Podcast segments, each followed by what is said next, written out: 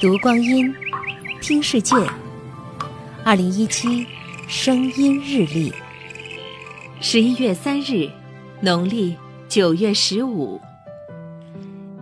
一九八七年的今天，被誉为杂交水稻之父的袁隆平获得了联合国教科文组织颁发的科学奖。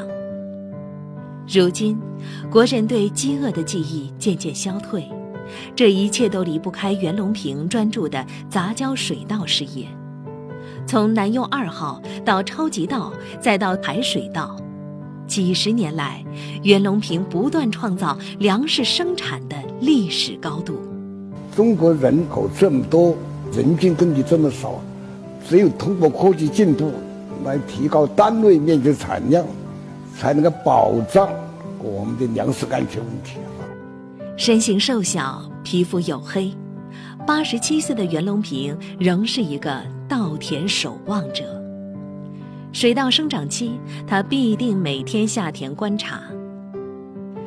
他曾说起过自己的两个梦，一个是梦见超级杂交稻长得比高粱还高，穗子有扫帚那么大，他能坐在瀑布般的稻穗下乘凉。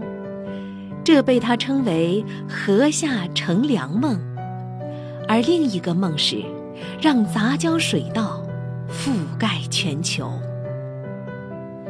袁隆平的世界很大，大到跨越全球。